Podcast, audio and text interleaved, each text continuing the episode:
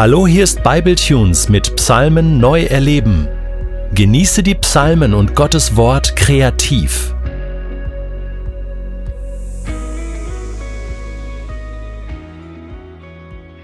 Heute schauen wir zwei uns den Psalm 18 an. Zwei ist ein gutes Stichwort für diesen Psalm. Er kommt nämlich in der Bibel zweimal vor. Einmal hier im Psalmenbuch und einmal in 2. Mose 22 dort eingebettet in die Davidsgeschichte. David spricht diesen Psalm dort am Schluss seines Lebens, kurz vor seinem Tod.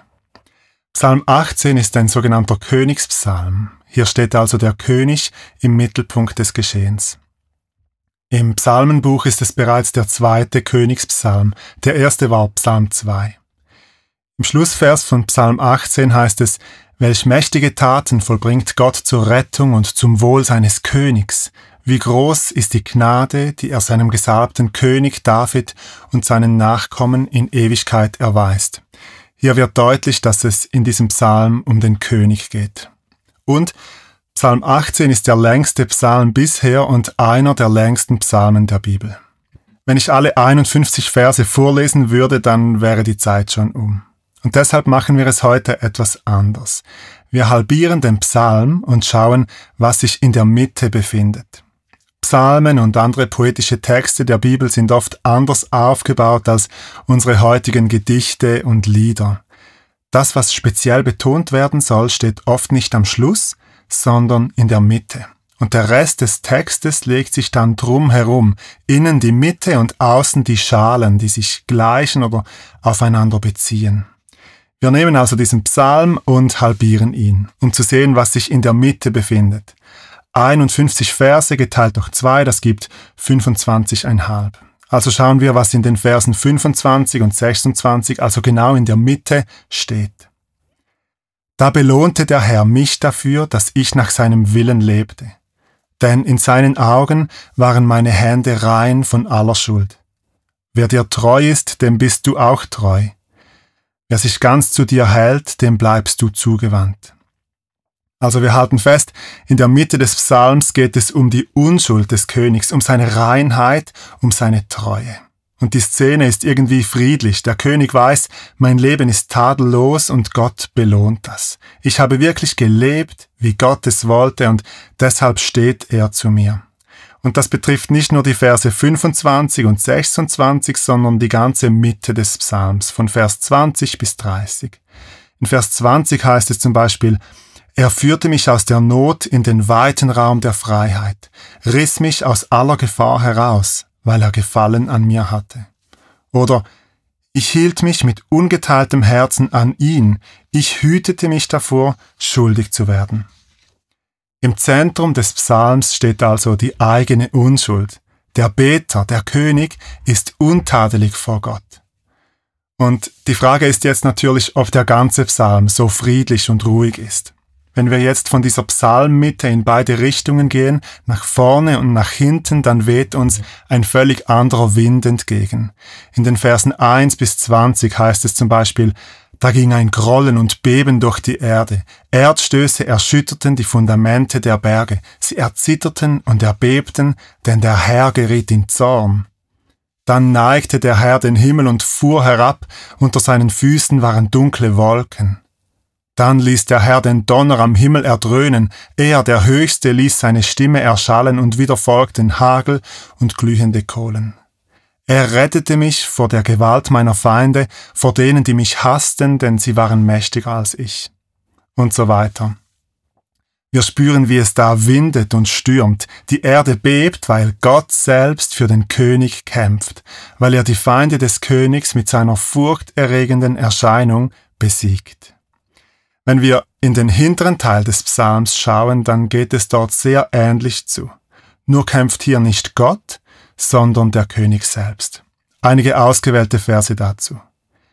Denn mit dir kann ich meinen Feinden entgegenstürmen, mit meinem Gott kann ich über Mauern springen.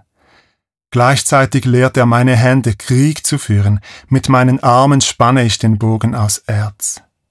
Ich jagte meinen Feinden nach und holte sie ein, und ich kehrte nicht um, bis ich sie vernichtet hatte. So zermalmte ich sie und machte sie zu Staub, den der Wind fortweht. Wie den Schmutz der Gassen habe ich sie weggefegt. Also wir sehen hier, wie der König selbst kämpft, wie Gott ihn lehrt zu kämpfen. Wenn wir jetzt herauszoomen und den Psalm als Ganzes in den Blick nehmen, dann sehen wir zuerst ungefähr 20 Verse Kampf und Krieg Gottes. Dann zehn Verse lang das friedliche Auge des Sturms, die eigene Unschuld und dann nochmals 20 Verse Kampf und Krieg des Königs. Also stell dir einen Hurrikan vor, der über die Feinde hinwegfegt. Zuerst Sturm, dann Frieden, dann wieder Sturm. Und in der Mitte das Wissen um die eigene Unschuld. Wenn du dir diesen Hurrikan vorstellst, dann hast du ungefähr ein Bild davon, wie Psalm 18 aufgebaut ist. Die Frage ist, wer darf so einen Psalm beten? Wer kann die eigene Unschuld und Tadellosigkeit ins Zentrum seiner Gebete stellen? Ich weiß nicht, wie es dir mit solchen Unschuldsbezeugungen geht, aber da komme ich persönlich nicht mit.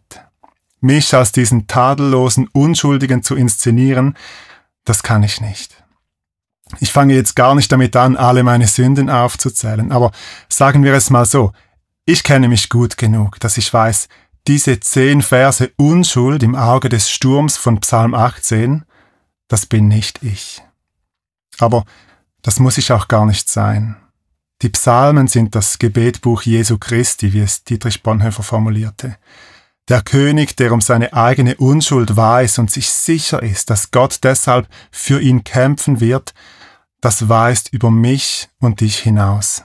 Und es weist auch über König David hinaus, der war ja auch kein Unschuldslamm. Es weist über uns hinaus auf Jesus Christus.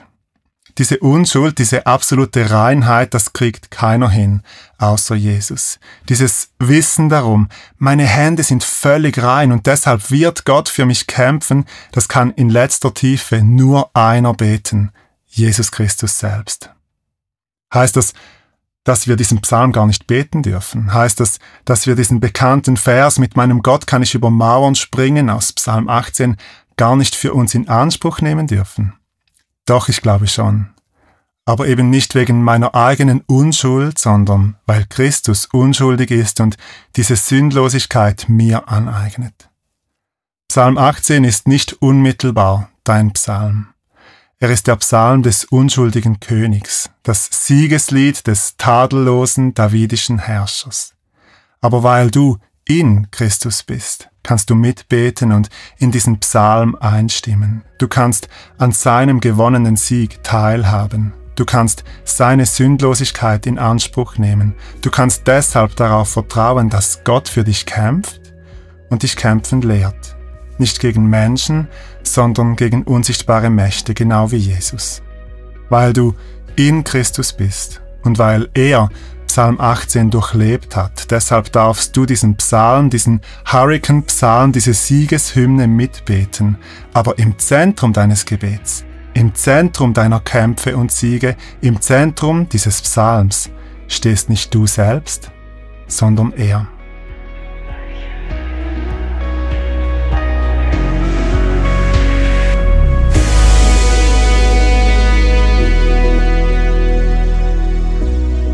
Möchtest diesen Psalm noch für dich persönlich vertiefen? Dann entdecke Makom und der Psalm wird für dich zu einem Ort in deinem Alltag.